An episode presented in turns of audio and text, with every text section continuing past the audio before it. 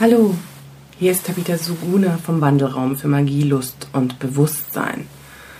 Ich möchte heute nochmal über das Thema Abgrenzung und die Verstrickung mit Mitleid ein bisschen erzählen. Kennst du das auch, dass du nicht Nein sagen kannst, weil dir der andere Mensch so unendlich leid tut, dass du quasi total mitleidest, wenn du spürst, wie sehr er in seinem Elend ist und wie übel das Leben ihm mitgespielt hat oder teilweise heute noch mitspielt. Du kannst es einfach nicht ertragen zu sehen, wie jemand kämpft und immer wieder zurückgeworfen wird, das Leben ihm sozusagen immer wieder was um die Ohren haut. Derjenige beteuert dir gegenüber auch immer wieder, das hat mit dir gar nichts zu tun und du bist überhaupt die einzige Person, die ihn versteht und die ihm helfen kann. Du bist hin und her gerissen. Einerseits bist du verzweifelt, weil du jemanden so sehr leiden siehst. Andererseits bist du ausgebrannt und auch schon resigniert, weil du feststellst, egal wie viel du reinsteckst, und was du schon reingesteckt und gegeben hast. Es ist nie genug. Es reicht einfach nicht. Vorsicht, an der Stelle befindest du dich wahrscheinlich ziemlich tief drin in einer Co-Abhängigkeit. Das möchte ich mal ein bisschen näher ausführen. Guck mal da genau hin, wenn du davon betroffen bist oder dir sowas bekannt vorkommt was da bei dir drunter liegt. Ja, vielleicht war da eine Daseinsberechtigung oder das Gefühl, ähm, ja, du kannst dich, du fühlst dich wertvoller oder besser, wenn du anderen hilfst, weil das einfach eine gute Eigenschaft ist, weil du das vielleicht auch als Kind so gelernt hast, dass man hilfsbereit sein muss und nett und dass das auch völlig in Ordnung ist, sich für andere zu verausgaben und aufzuopfern. Ja, gerade wenn du einen religiösen Hintergrund hast oder sehr streng gläubig aufgewachsen bist, kann das so einen unglaublichen Druck in dir erzeugt haben. Dieses ähm, folgt Jesus nach, der war so äh, voller Mitgefühl, er hat andere geheilt, er hat sie genährt und das ist sozusagen die hohe Messlatte, an der du gemessen wirst. Und wenn du das nicht tust, dann stimmt was nicht mit dir. Dann, dann bist du falsch, dann bist du verkehrt, dann bist du nicht gut genug, dann wirst du äh, göttliche Strafe erfahren und so weiter. Ja, bei mir war das so extrem, vielleicht ist es bei dir nicht so extrem gewesen. Es geht einfach nur darum, um das so mal diese Situation zu zeichnen. Das liegt also eine total tiefe Wertlosigkeit darunter. Du hilfst anderen nicht wie Jesus aus totalem Mitgefühl und aus Liebe und aus einer Perspektive, wo du total weißt, wie es anders geht, sondern du bist quasi selber noch in dem Strudel drin, dass du dich selbst nicht respektierst, dass du deine eigenen Wahrnehmungen ignorierst und das ist einfach wirklich ein tiefes Gefühl von Wertlosigkeit, was du versuchst da zu kompensieren. Und damit kommst du immer in Teufelsküche. Wenn der andere zu dir sagt, ne, oh, du bist der Einzige, der mich versteht und der Einzige, der mir helfen kann, und du bist jemand, der total im Minderwert ist, dann pusht das dein Ego total nach oben und du glaubst dieser Idealisierung, du fällst total drauf rein, weil deine innere Stimme dir das nämlich auch erzählt. Boah, wie toll du helfen kannst und wie du super für jemanden da bist und wie super geduldig du bist. Und gerade wenn du diesen religiösen Hintergrund hast, sind das für dich alles erstrebenswerte und heilige Eigenschaften. Du bist darauf gedrillt, die wirklich an den Tag zu legen. Und was auch immer da in, im Inneren dich warnen sollte und sagen, das kann nicht gut gehen oder du fühl doch mal hin, du respektierst dich gar nicht. Das ist doch keine Selbstliebe. Jesus hat gesagt, liebe deinen Nächsten wie dich selbst. Also lieb dich erstmal selbst. Aber dieses sich erstmal selbst lieben, ja, bei mir ist das immer mit Egoismus verknüpft worden und deswegen war das für mich ein absolutes No-Go in irgendeiner Form für meine eigenen Bedürfnisse zu ähm, sorgen und darauf zu achten. Wenn ich das getan habe, kam es dann oft schon aus so einer Verzweiflung heraus, dass ich ähm, eigentlich schon so ausgebrannt war, dass noch ein, zwei Tage länger und ich wäre einfach umgefallen. Und immer wenn ich dann sozusagen die Reißleine gezogen habe und mir gedacht, oh Gott, ich muss aussteigen. Ne? Menschen, die ähm, mit einem Alkoholiker zusammenleben, in Co-Abhängigkeit, die kennen das, wie oft man diese Reißleine zieht und sagt, es geht nicht mehr, ich kann nicht mehr, das ist nicht gut, das ist nicht richtig, das bringt dem anderen nichts, das bringt mir nichts. Und trotzdem rutschst du da immer wieder rein, weil es in dir drin einfach ähm, diese Angst gibt, egoistisch zu sein und dich selbst zu lieben. Du hast so eine Angst vor Strafe und so eine Angst davor, dafür verurteilt zu werden, dass es einfach keinen Raum gibt, dich selbst zu fühlen. Da ist die Angst und da ist der Minderwert. Und jetzt gibt dir einer die Chance, da rauszukommen. Du darfst helfen, du darfst retten, du kannst dir deinen eigenen Minderwert ja, vielleicht hast du den noch gar nicht wahrgenommen so richtig. Also, dass es dir so wirklich bewusst ist, dass es Minderwert ist, der dich quält. Also versuchst du im Außen alles und die Idealisierung des anderen ist einerseits ne, wie so ein, so ein Zuckerbrot und auf der anderen Seite kommt von dem anderen teilweise solche, solche Vorhaltungen. Du merkst, derjenige ist total verstört mit dem Leben. Das Leben ist so ungerecht und das hat denjenigen nur gestraft und du denkst dir, stimmt, ich beobachte das ja die ganze Zeit, mir geht es ja viel besser. Ja, dann, dann muss ich unbedingt was abgeben, dann muss ich unbedingt den anderen retten. Und dieser Vorwurf, diese Schuldzuweisung wird dir aber auch unterstellt. Auf einmal schafft es der andere, obwohl du hilfst, dir noch so Schuld unten reinzuschieben.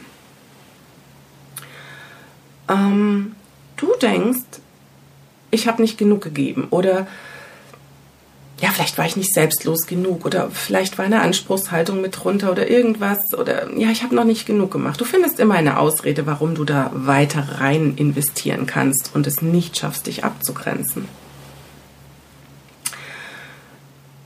Der andere suggeriert dir diese Schuld immer wieder. Ne? Sobald du irgendwas sagst oder was erklären möchtest, hast du überhaupt keine Chance. Du redest total gegen die Wand.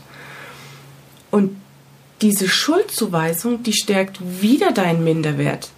Verdammte Axt, jetzt bist du aber tief drin in der Scheiße.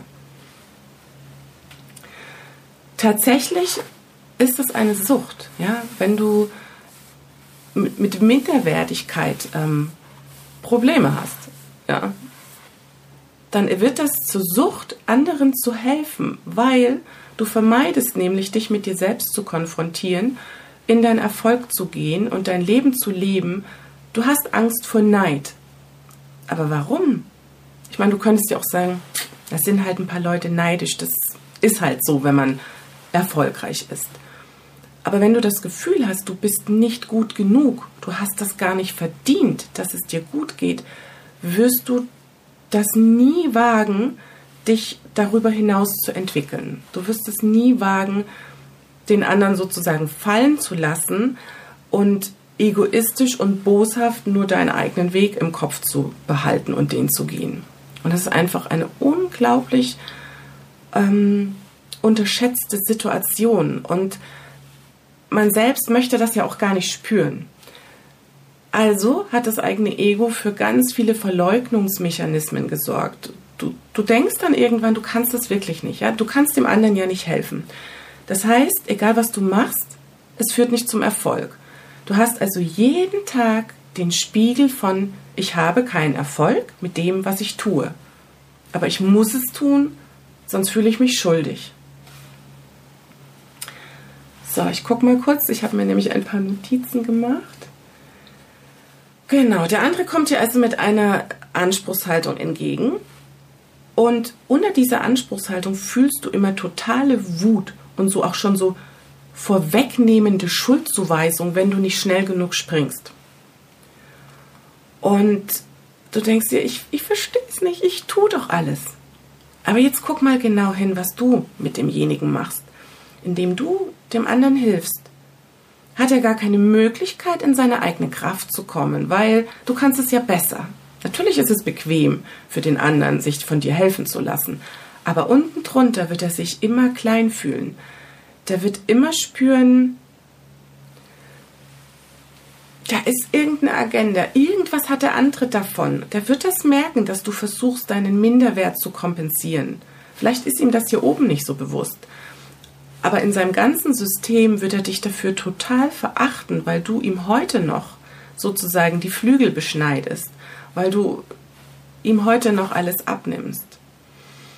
Und selbst wenn du ein Stück weit das auflöst und sagst, okay, na, hast du schon ein bisschen Bewusstseinsarbeit gemacht und kannst da austreten und kannst schon so einige Situationen entweder den ausweichen oder sie auch äh, ne, dich abgrenzen und der andere sagt auch, ja, hast ja recht, bleib bei dir, ist in Ordnung.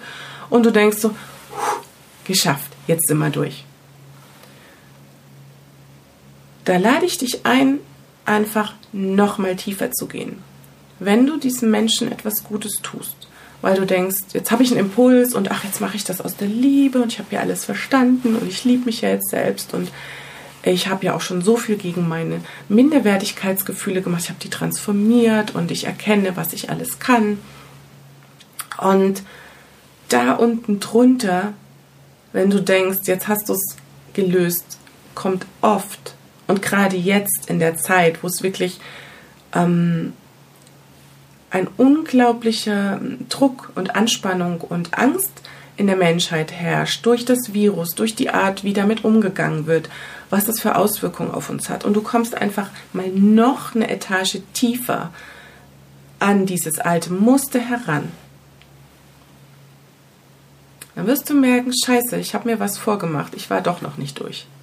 Aber nicht den Mut verlieren, das ist überhaupt nicht schlimm. Sei total froh und dankbar, wenn du das spürst und wenn das jetzt noch mal so hochkommt, weil das jetzt einfach eine wunder wundervolle Zeit ist, aus diesen Mustern auszusteigen. Genau.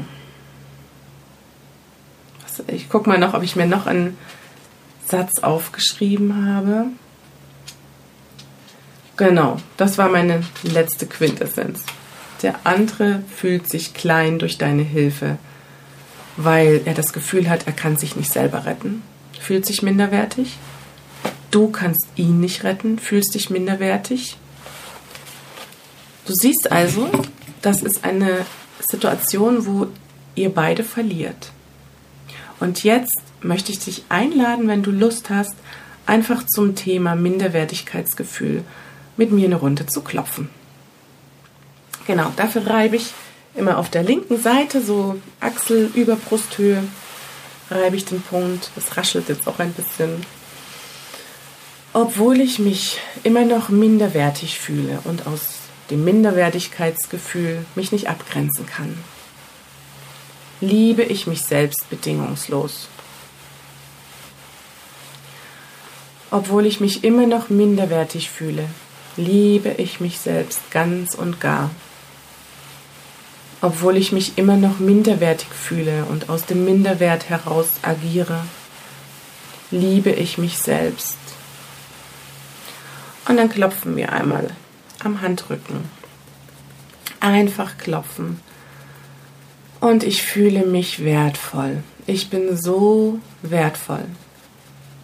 Ich bin ein Geschenk für mich und die Welt. Und dann klopfen wir auf dem Scheitel, und ich lasse alle meine Gedanken los zum Thema Minderwert. Ich werde ganz achtsam und werde ab sofort alle Gedanken zum Thema Minderwert loslassen. Und dann klopfen wir über den Augenbrauen.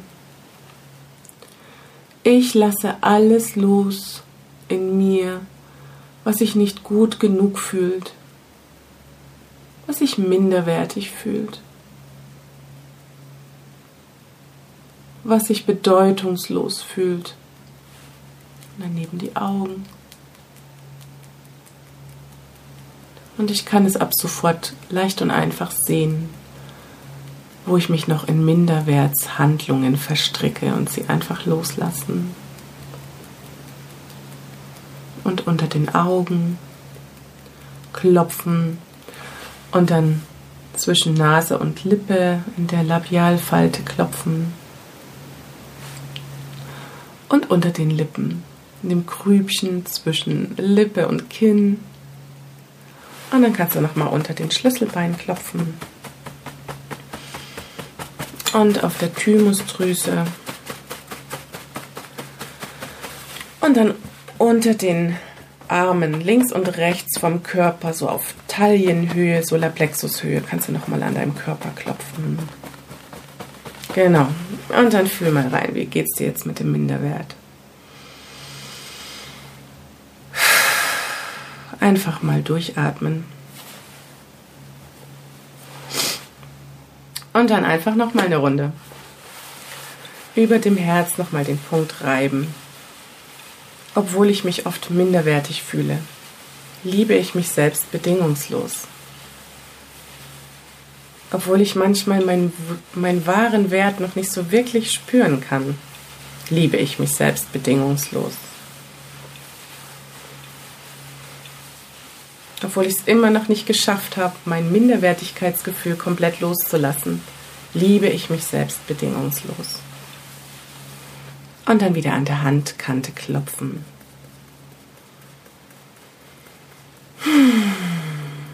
Ja, ab sofort sind meine Handlungen aus Liebe motiviert. Und ich lasse jegliche Zwangshandlungen los, die mein Minderwertsgefühl kreiert. Und dann gehen wir oben ans Scheitelchakra.